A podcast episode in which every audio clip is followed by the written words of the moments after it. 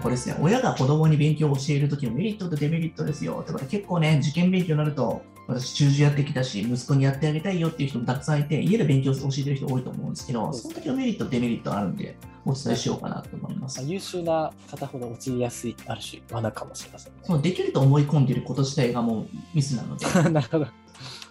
まあ、どんなプロの先生とかでも自分の我が子を教えないっていうのは結構セオリーだったりするんでね、確でもやっぱりね、なんかやっぱどうしてもリモートになって親御さんが自分の子供を見たいっていう人も高いのがいると思うんで、はいはいどうしてもなんか見見なきゃいけない状態の人もいると思うから、うん知ってるだけで楽になるかなと思います。まずメリットの方にまずメリットからお伺いしていきたいと思います。そうですね。うん。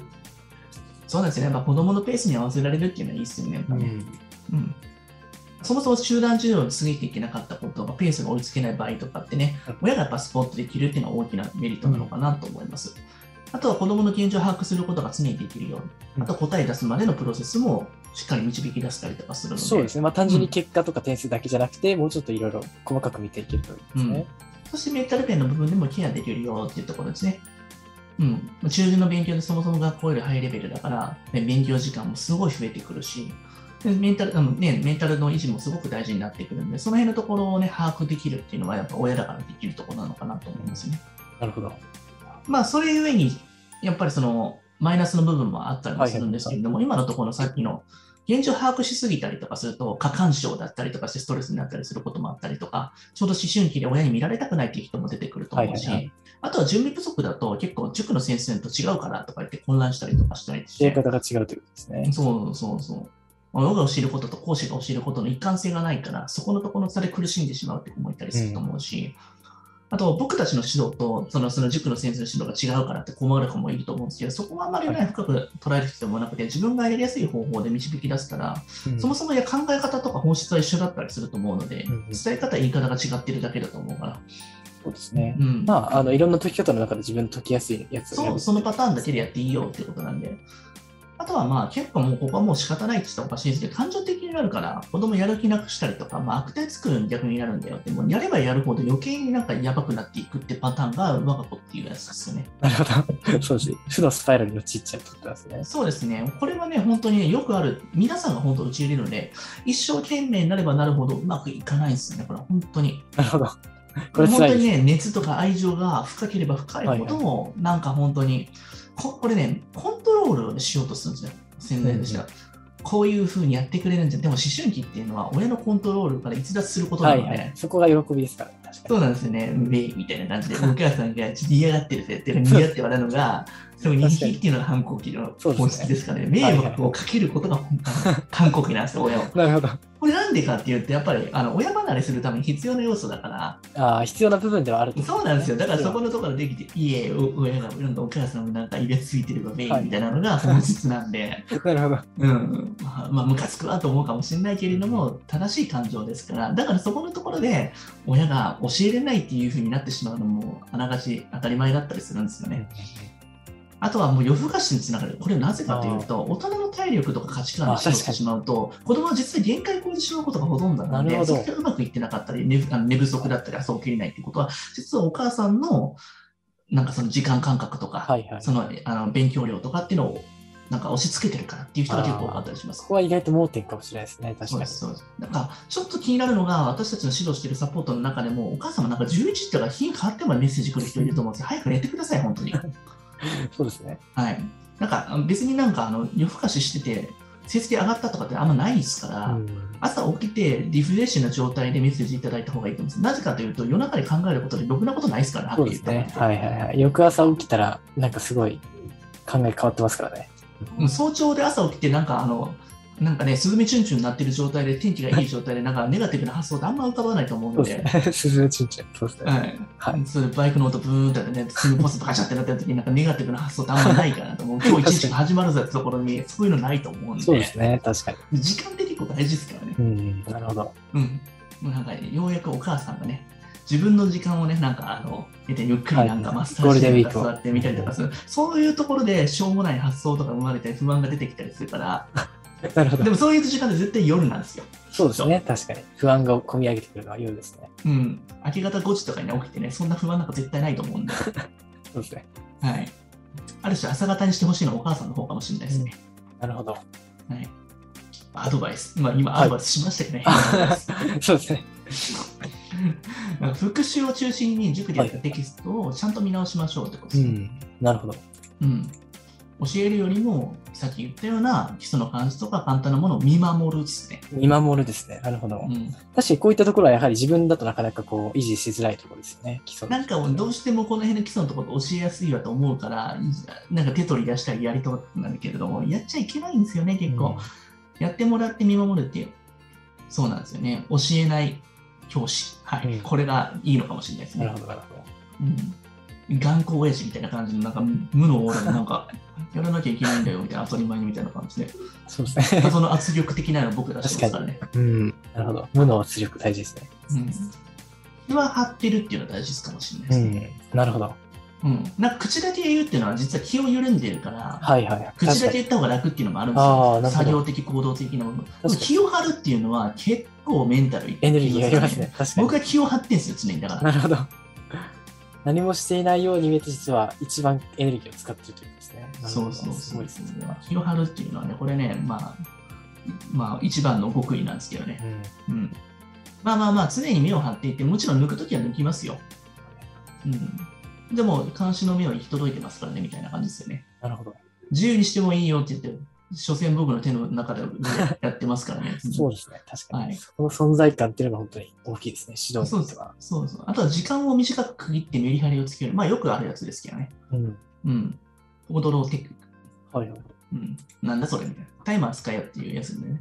うんまああの、集中とリラックスを交互にしていくっていうことで、交感神経や副交感神経をうまく活用するってやり方ですよね。ど確かに、ダラダラやるより、本当にこう、メリハリをつけてやった方が圧倒的に効率僕はもう完全にそれですよね。うん。そうなんですね。ガーってやって、そのままなんかあの、作業興奮うまく活用しても、もう嫌だと思ってもやめるみたいな感じ。はいはいはい。やらないときにマジで本当に動かないような、本当になんか怠け者みたいな状態になりますから、ね、僕は。なるほど、ある種、まあ、ライオンのような感じですね。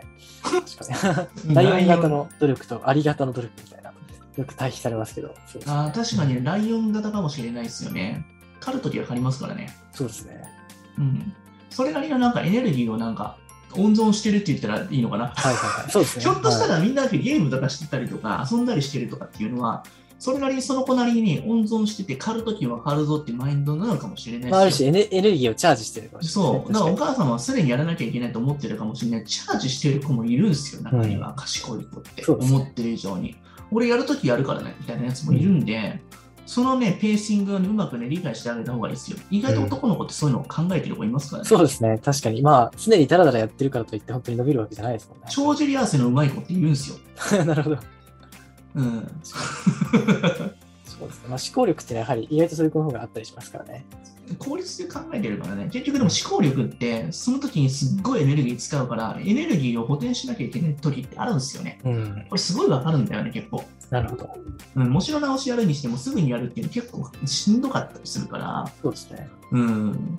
なんかやっぱ一日のうちに思考力のすごいなんか深く考えるような勉強とかってそんなに持たないじゃないですか。やっぱ30分1時間ぐらいなんで、それ以外は作業的な部分とかでごまかしてやったりとか、うんうんうん。なんか暗記のところとかでやったりとかするんで、1日やっぱ2、3時間、2時間、1時間半、2時間ぐらいしか持たないんじゃないかな、僕らそうですね。はい。やはり大人でも2時間ぐらいの集中が本当に限度なんじゃないかな限度です。限度です、やっぱ。だからそこのところをお母さんが、あ、この子結構深くやってるなと思うところは、と、そのなんかサボってるところと思って、サボってるところの方がなあまり、なんかね、あ長くて仕方ないんですよ、やっぱ。人間のその構造上仕方ないですね。頭の構造上。うん。いや、絶対抜くとこ抜かないとっていうところなんで、うんうんそこをしっかり見極めるってところですね。そうですね。うん。焦っちゃいけない。なるほあと、教えずに子供に考えさせるっていうことですね。はいできるだけ教えちゃいけないですね。我慢。ど。うん。忍耐ですよ。中樹は忍耐です。うん。大人の忍耐。なるほど。うん。もう本当に教えるっていうのは意外と簡単なんですよ、教えることって。教えたりとか手取り出したりやることっていうのは結構楽なんですよ、うん苦っていうよりかは。もう我慢できないから言っちゃうわけじゃないですか。うん。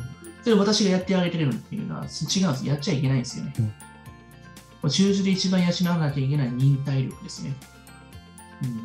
うん。さん受験終わると忍耐力すごくつくと思いますよ。あとはプロセスを重視して、その他のまあ進歩を認めていくっていうことですよね。はい。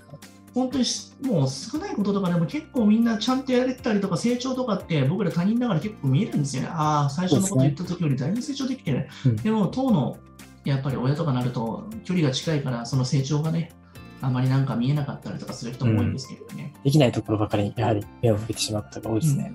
これ、たとえ不正解であっても、前回より成長したなというふうに承認すること、それはまあね、ちょっとでもノート書けるようになったりとか、綺麗になったこととかを認めてあげる。だから本人も意外とこんなところ成長できたんだっていうふうに驚いたりする子も多いからね。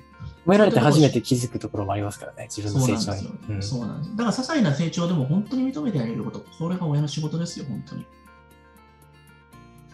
さあ、皆さんもね、今回のところね、本当にうまくやろうと力入れるよりも遊びがある方がうまくいくんですよってことですね。車の運転とかのハンドルガーって握ったらさ、事故りますからね、はっきり言って。そうですね、確かに。軽く遊びが、遊びって言うじゃないですか。遊びがある方がいいですよってよく言いません、運転とかの免許のところ。遊びってそうですね、はいはいはい。心の余裕みたいなこととして遊びって言います、余力がね、もう常に、ね、糸がね、張ってるとやっぱ切れるから、どうしても。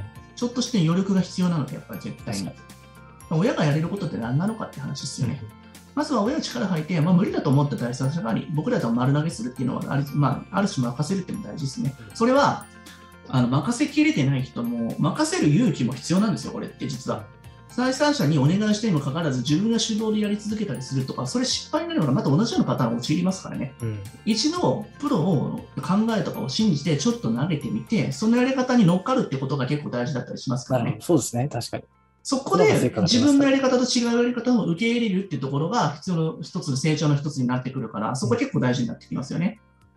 そしてあとは、まあ、親のやることとか、美味しい料理を作ったりとか、励ましの声かけとか、もうそれだけで十分のエネルギーになったりしますから、まあ、そういったところがすごいね、えー大事になってくるかなと思います。なるほど。はい。今日はちょっと前半長くなっちゃいましたけれども、だいぶ役に立ったんじゃないでしょうかね、そうですね、かなり具体的に、まあ、陥りがちな罠について本当に詳しくアドバイスいただいたんじゃないかなと思いうん、さんもなんか実際指導してて、そういうことを感じるなと思いました、なんか結構メリット、デメリットっていうのを。はいはいそうですね、まあ、結構親御さんが優秀であればあるほど自分流のやり方で教えちゃったりとかして、まあ、それこそまあ方程式使ったりとか、まあ、そういった形で教えて、なんか失敗しちゃってるパターンっていうのを見てきましたね。はい。まあ、いくら優秀であっても指導のプロとは限らないですからね、はっきり言って。そうですね。他人の子を教えれるかもしれないけど、我が子だったら絶対別だから、そこはちょっと、それが自分より年下であっても、その耳を傾けてやらなきゃいけないところですよね。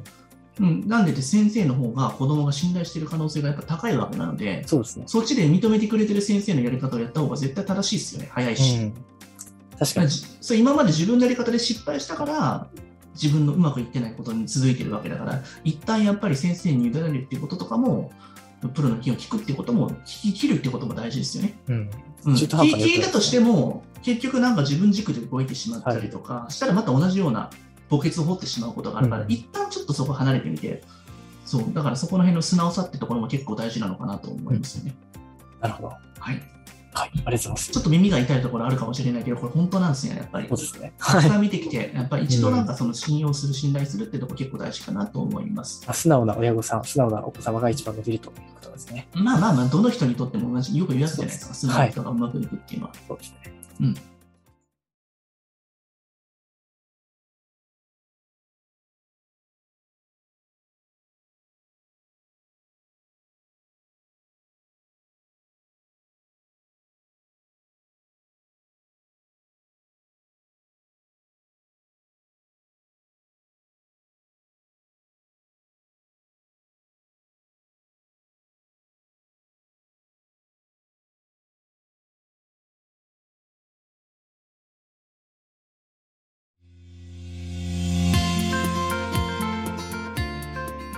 えー理科の暗記分野が苦手ということですね。現在、小5浜学園 V クラス在籍中ですが、最近復習テストで平均点に届かず、本人も勉強に苦手意識を持っています。えー特に理科の暗記分野が苦手で理解ができないのです。えー国語の記述も的外れな回答をしていますということですね。まさにさっきのお話が一番ね、刺さるんじゃないでしょうかね。そうですね。国語の記述のお話もありますし、はい。うん、国語が算数ができてる子だからこそ、うん国語のその、ね、あの今のパターン演習みたいなことを教われば、めっちゃ伸びるような可能性は感じますよね。そうですね。はい。うん的外れな回答をしてしまっているということは、おそらくまあ探す場所をしっかり把握できてないということなので、それを知ってるか知らないかだけなんですけど、結構そのやり方って癖ついちゃってるから、間違えてるパターンで、そうですね。それやっぱ客観的にちょっとね、手こ入れしてあげたら全然変わりますよ。うん指示語のたどり方とか、接続語の読み方とかですね。そうですね。なるほど。そんな感じですかね。以下の暗記分野とかは何かありますかね？覚え方が。結局暗記分野っていうよりかは、その構造理解が理解できてない可能性がありますよね、理解。ああ、なるほど。で天体だけって覚えるだけのように思うかもしれないけど、はい天体でもしっかりと順序順をた、ね、辿っていかないとわからないし、星の計算だったりも、はい。あと星の順番もわからないし、春夏秋冬がわからなかったり、何中高度なのかとか、もうぐちゃぐちゃになるじゃないですか。はい金星、月みたいなのあると思うんで、それぞれの分野を進がカテゴライズ分けしていって、それぞれ理学深く理解していくってことですね。なるほど。じゃあ、単純に覚えようとするんじゃなくて、やっぱりこの全体的に構造的に理解していかないとそうそう。構造的に理解していく。結構構造的に理解していくと、算数もさ、割となんかカテゴライズすると、はいはい石橋先生あります？あのなんか算数のなんか前の円でだったじゃないですか。ああ、ありますね。螺旋はい階段、あれめっちゃわかりやすい。ちょっと共有しましょうか。ああいう感じの内容でカテゴライズするとめっちゃわかりやすいんで、意外と算数の単元をめちゃくちゃ少ないんだよってことが、はいはい。あれでなんか結構見える化されると安そうですね心するんじゃ。ないか。なと思います。わかりました。ちょっとお見せしますね。もうだいぶ前のとかあります？まだデータそうです。あ、一応ありますね。はい。お見せします。さすがです。あれめちゃめちゃわかりやすいんですよね。そうですね。えっと、こちらですね。これね、うん。はいこれめちゃわかりやすいですね。アンモナイトみ算たい数なの。そうですね。はい。これわかりやすいですよね。速さ、的さ、図形、場合の数、規則性、数性質、割合。そうですね。うん。結構この全貌を把握してるとなかなか安心できるんじゃないかなと思いますね。うん、その中で4年生、5年生でやるものってどこなんですかねちょっと太文字で囲ってみましょうかね。はいはい。そうですね。4年生、5年生でやるものっつったら、やっぱり、まあやっぱり割合とか、そこら辺が多いですかね。うんちょっと太文字で、ま、ちょっと囲ってあげましょうかね。マーカーかなんかね。書けますそれ。あ、これちょっいいと、とあ、なるほど、そうですね。はい。ペンで書いたらいいんじゃないですか。確かに。ペンタブで。やっぱりこの割合の後ですかね。うんうんえっと、仕事さん。こうん。これが何年生かなれが4年生4年 ,4 ぐらいですか年だよね。4年だよね。はいはいうん。それ5年は、5年はちょっと色分けしようか、もう一発。4年はやっぱり速さとか、この辺が多いですね。そうですよね。うんでもこれ、これこそ裏技算数がめちゃめちゃ適用されるやつですよね。そうですね。はい。うんまあ、図形によっては、結構その、まあ、塾によってばらつきがあると思うんですけど、うん。性質とかって結構国語力切れていけば、なんだこういうこと言ってんのかって結構分かることが多いので、両方切れていくと伸びますよね。はいはいはい。そう。法人団とかって結構植木さんって忘れちゃうから、もう6年最後とかもう一回入れ直すんですけど、最後に。うんあんまり点数にならないですよね。おっしゃってましたよね。確かに前回の。はい。なんかリターンがあんまり良くないんですよね。うんうん。空間変名図形とか立体とかっていうのは、はいちょっと計算のところが結構めんどくさくなってくるので、おのずと計算もやっていかないといけない。これ辺本当に円が出てくる時点で3.1の計算がもう本当に大変になりますからね。うん。でもあれもパターン化されてるから覚えちゃうと結構計算楽ですけどね、やり込んでいくと。そうですね。